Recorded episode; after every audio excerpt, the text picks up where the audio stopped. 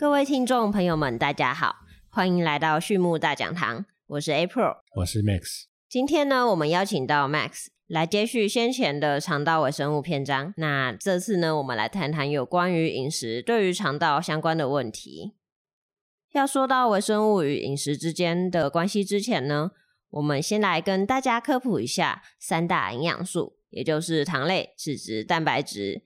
相信呢，大家在三餐里面多少都会碰到，也一定不陌生。包含说我们人类的饮食，在动物的基础饮食中呢，三大的营养素在被摄取之后，会经过重重的化学反应，那最后呢，生产出能量还有热量，那供给给我们动物体或是说肠道里面的微生物，作为它们能量来源的使用。同时呢，它也供给了我们动物体呢不可或缺的各种元素，像蛋白质呢，它就是主要呢提供动物体氨基酸，尤其是动物呢本身没有办法自行合成的必需氨基酸有二十种，那都需要透过摄取蛋白质来获得。那糖类的话，就是碳水化合物，碳水化合物呢可以依照它们的形态粗分为两大类，第一大类呢基本上就是作为动物的能量来源，那也可以经由动物的体内的酵素来分解并吸收利用。举例来说，像是淀粉啊、葡萄糖或是蔗糖等等。那另外一大类呢，就是我们人类没有办法消化利用的膳食纤维，像是香菇啊、菜梗啊这一些食物里面，它们含有的几丁质啊、纤维素或是一些半纤维素等等，甚至说其他一些我们没有办法被人也没有办法被微生物吸收利用的物质。那最后呢，脂质，脂质是我们所摄取的食物里面单位能量最高的。那它基本上呢，代谢成脂肪酸之后，也可以帮助动物的细胞膜合成，那也可以提供高效率储存能量的方式，还有细胞的融合、动物细胞膜上面的识别啊，或是一些信号传递的协助等等。没错。而且这些营养素呢，在进到动物体内之后呢，最快在二十小时之内，可以使肠道的菌相有很大程度的改变。而且这三大营养素之间呢，对微生物的作用也非常的复杂，而且其实蛮耐人寻味的。二十四小时这么快啊？我以为要慢慢吃，慢慢吃呢。不过是怎样的耐人寻味呢？举例来说好了，我们传统认为的西方饮食，就是高油、高碳水、低纤维的代表。那他们的肠道呢，就有比较多的货币菌门与放线菌门的微生物存在。在地中海式的饮食呢，他们食用比较多的鱼类的蛋白质，还有不饱和的脂肪酸。肠道里面的微生物呢，就比较多元，而且双歧杆菌的数量呢也比较高。那非洲人呢，在获得动物性蛋白质的时候比较不容易，所以他们的主要的食物呢，来自一些高碳水化合物的植物，还有一些植物性蛋白为主。那像素薯或是豆类等等呢，就是非洲人比较常见的主食。他们的肠道中呢，就有比较高浓度的拟杆菌门，肠道中的挥发性脂肪酸呢也更多，比非德氏菌呢则较少。那详细的讨论呢，就要等大家先对三大营养素分别对微生物的作用如何有一个初步的了解之后，我们再做一些进行。所以呢，我们先来分项认识一下啊。首先呢，我们就从糖类碳水化合物来说起好了。当糖类的来源比较单调的时候呢，就比较容易导致肠道菌相的多样性及丰富度减少，那甚至呢会去影响到肠道上皮细胞的黏膜分泌，还有健康程度等等。那从刚刚 April 提到的第一大类中，构造比较简单的，像是比如说单糖或是双糖等等的碳水化合物。它们比较好分解，就会被细菌直接利用。那一般的淀粉呢，也可以经过双糖酶或是淀粉酶消化酵素分解之后呢，微生物就可以利用了。那主要我们要讨论的是纤维的这一块。基本上呢，膳食纤维都存在于植物当中，它可以被微生物利用，但是呢，比较没办法被动物体直接利用。我们简单的做一些区分，可以把它分成。纤维素、木质素或是半纤维素，那即便微生物呢可以去对这些膳食纤维去做一些消化，但是呢它还是有限，所以可以被微生物消化利用的部分呢，我们会称之为益生值。那这些益生值的部分呢，主要就以半纤维素为主，等等会提到的部分呢，可能就包含菊粉、果胶、寡糖，还有抗性淀粉等等。那这边我来帮大家补充一下益生菌、益生值、合生元还有后生元这几个名词。那像益生菌呢，就是广义的定义为可以促进动物健康生长的微生物。简单来说呢，就包含有我们常听到的乳酸菌，或是常常应用在饲料里面的枯草菌，还有一些酵母菌啊、丁酸梭菌等等。那这边的酵母菌它是真核生物，那跟其他的细菌类是不太一样。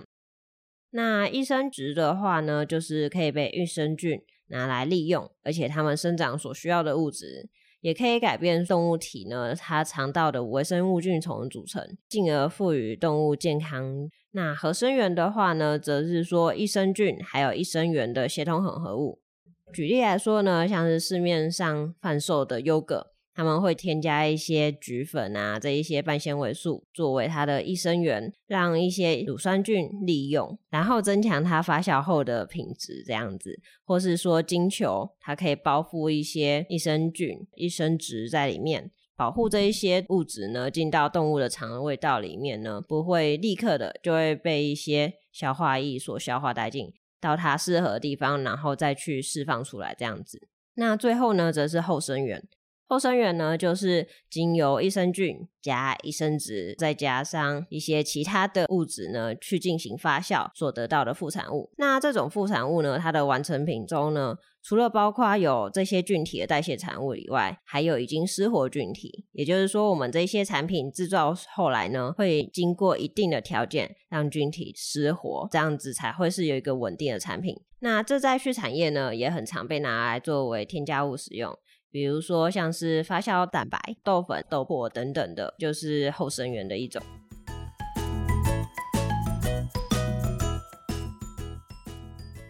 那这边呢，我去针对益生值做进一步的说明。首先呢，是抗性淀粉哦，它是一种水溶性的纤维，没办法直接被动物的内源性酵素所消化。哦，抗性淀粉我知道，哎，常常在减肥文章中看到。那像是可以吃未成熟或是恰成熟的水果，也可以吃放凉的隔夜饭，或是说半生熟的硬面条啊、硬拉面等等的。是的，他们确实有这样的效果。但是呢，可以再依照不同的物理及化学特性，去把抗性淀粉做一些分类，包含第一型、第二型、第三型、第四型。第一型的抗性淀粉呢，在全谷类或是豆类中比较常见。那第二型的抗性淀粉呢，则在玉米、生马铃薯或是还没有成熟的香蕉等等的天然食物中存在。第三型呢，则是它的化学形态有一些改变，比如说被我们煮熟后呢，再放凉的马铃薯或是隔夜饭等等。那第四型的抗性淀粉呢，则是用使用人工的方式去制造的修饰淀粉。不过，为什么这一些抗性淀粉会对于减肥有如此的效果啊？那是因为抗性淀粉呢，可以去提供饱足感，同时呢，去促进脂质氧化的作用，来帮助减重、稳定血糖浓度。另外呢，也作为一种益生值，可以让微生物发酵产生短链脂肪酸。那这些短链脂肪酸呢，也会协助去维持动物的肠道健康，那也会去降低胆固醇等等的效果。另外呢，膳食中的抗性淀粉含量呢，也可以使部分后壁菌门的梭状杆菌去产生丁酸。这个丁酸呢，就对肠道的生长发育有很好的帮助。膳食中可溶性纤维的提高，也会去促进宿主的肠道菌相的多样性，那间接的去提高宿主的健康程度。所以呢，可以维持较重的体重，或者是说动物个体的健康程度等等。那抗性淀粉呢，在不同的形态呢，会有不同的作用。比如说呢，第四型的抗菌淀粉可以去降低后壁菌的数量，去提高双歧杆菌还有拟杆菌的数目。那另外呢，第二型的抗菌淀粉呢，则对很多厌氧菌的生长有一些帮助。那这些厌氧菌呢，就会形成一些丁酸，去维护肠道的健康。第三型的抗性淀粉呢，则在猪只的试验当中呢，去提高了普拉梭菌，一种后壁菌门的微生物。它一样呢，会去产生丁酸，然后同时呢，也会去促进猪只产生 IL-10。IL-10 呢，就是一种介白素，它是属于介白素家族的一个激素。那它比较特别的是，它是一个抗发炎的物质。所以呢，它也会去降低动物的发炎反应，同时呢，去减少大肠杆菌跟假单胞鼠一种有害菌的数量。原来不同形态的抗性淀粉也会对微生物有不同的作用呢。那我们接着呢，就来谈谈果胶。果胶呢，是一种一系列连接的聚合物组成的物质，它也是属于碳水化合物的一种。那它与我们平常会提到的这些纤维素、木质素、半纤维素等细胞壁的成分呢，会互相交织，你可以把它想象成胶水，然后它把这些不同不同的纤维素啊，或是半纤维素，或是木质素，把它粘在一起。那它大量存在呢，我们日常所吃的苹果或是橘子皮当中。那所以说呢，在商业上呢，我们也常常使用这两个水果的皮去萃取果胶出来啊，去做我们的一些纯化的用途。嗯，大概就像是平常熬果酱的时候，可以加入柠檬皮呀，或是苹果皮进行小火慢熬，我们的水果混合物就会成胶。那协助成胶物质，大概就是果胶了吧？是的。不过果胶的来源呢，还有它的萃取方法呢，就会影响到果胶的化学结构。那这个差异呢，其实蛮大的。而且果胶的形态呢，与微生物的利用率呢，有密不可分的关系。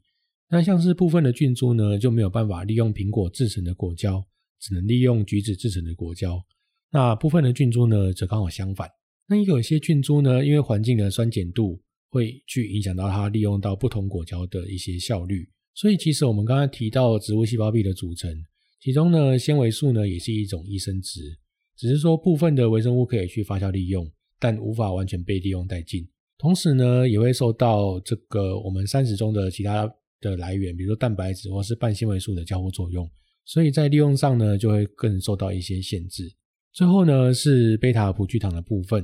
贝塔葡聚糖呢也是一种很常见的半纤维素的成分。它存在呢，谷物，比如说大麦、小麦之类的麦类的植物当中，或是呢真菌，或是酵母等等的细胞壁中会比较多的贝塔葡聚糖。那部分的蘑菇，因为它也是属于真菌，它也会存在贝塔葡聚糖的成分。贝塔葡聚糖本身呢，它的吸水力还不错，但是呢，相对的它的粘性比较高，所以摄入过多的时候，有时候它的粪便的粘性就会比较高一些些。那相对呢，贝塔葡聚糖呢，它有一些抗发炎的效果，它也有一些吸附毒素的效果。在某些产品上面，它会去强调贝塔葡聚糖对于动物的免疫力的调节的一些状况。那虽然说纤维素呢，也是贝塔结构的葡萄糖所组成的碳水化合物，但是纤维素的组成呢比较大，而且它不可溶于水，所以呢，它不属于葡聚糖的一个组成。那主要还有一个原因，是因为它们间接的位置不太一样。刚刚有提到贝塔葡聚糖，它可能来自谷物或真菌。可是，只有来自谷物的，比如说小麦、大麦的这些贝塔葡聚糖呢，会溶于水，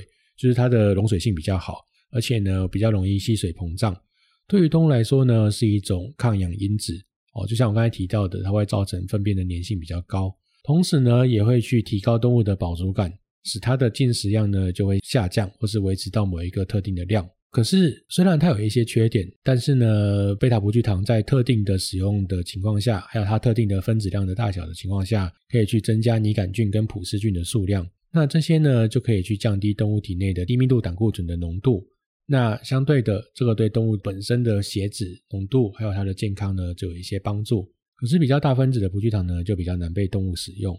那接下来，我觉得可以来跟大家分享一些有趣的小知识。是关于发酵动力学的部分。什么是发酵动力学啊？发酵动力学呢，简单来说就是微生物它在发酵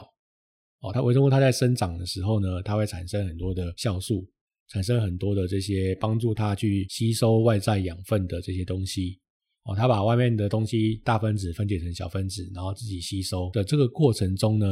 它的微生物的生长还有它的代谢产物。的整个过程，它需要去消耗培养基中的基质，去把培养基中的基质呢转化成它本身需要的养分，或者转化成本身中需要的东西，同时呢排出对它来说不重要或是不需要的东西。那这些它排出来的东西呢，就可能会去被动物所吸收。那整个它所吸收的跟它所吐出来的这些东西呢，中间的化学原理，中间的这个整个动力学的形式呢，就是我们所谓的发酵动力学。那为什么我要讨论这个主题？主要的原因是因为我们在摄食的时候，我们会摄食不同的这些食物的来源，比如说我们选择使用菊糖，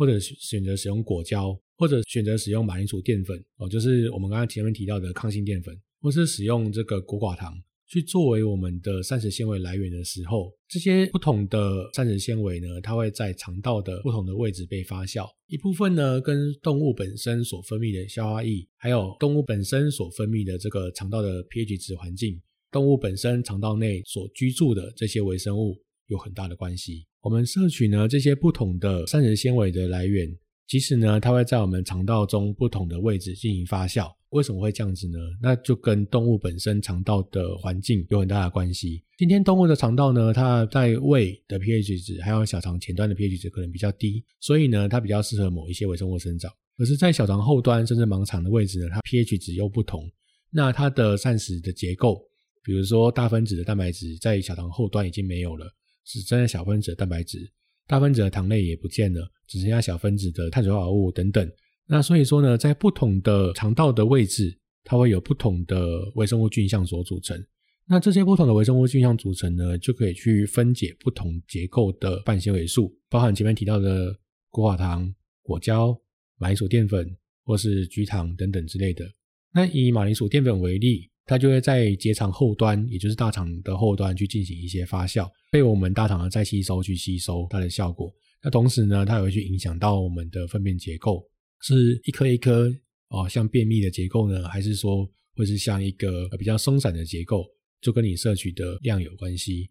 那另外呢，像果寡糖呢，它就比较容易在近端的结肠或是盲肠的部分呢去进行发酵，尤其是在鸡鸡的盲肠呢，发酵的活跃程度呢比猪还要来得高非常多。那很多膳食纤维在鸡的盲肠里面会去进行一个发酵，在这个时候呢，你选择使用的膳食纤维的种类。对于它鸡发酵的程度，还有它排出的粪便的结构形态有很大的关系。所以有时候哦，我们养鸡的人会觉得说啊，夏天呃鸡喝很多水哦，它会水便，它可能都不吃饲料。我们如何去排除水便这个问题？膳食纤维可能是有帮助的。那其实我们今天讨论的是整个微生物相的部分，我们在之后会再跟大家谈蛋白质、脂肪的影响。但是其实整个饲料的组成，它们都会去造成不同微生物菌相的生长，那多多少少呢会去影响到你整个肠道的偏向。当我们今天饲养管理者很喜欢用药的时候，我们使用的抗生素用的很多的时候，这些肠道微生物菌相，无论好菌坏菌都会被破坏。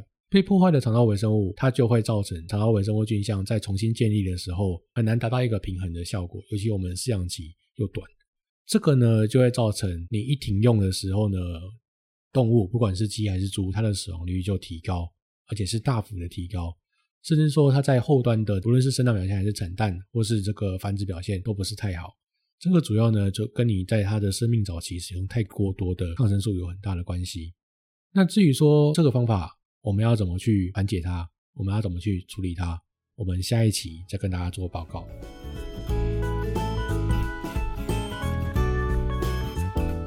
好的，那我们今天的分享就到这边。最后呢，再次感谢大家收听以及 Max 今天的分享。对于畜牧大讲堂有兴趣的朋友们，也欢迎来订阅我们。有问题的话呢，也欢迎留言或者透过简介中的 email 与我们联络。那我们下次再见喽，拜拜。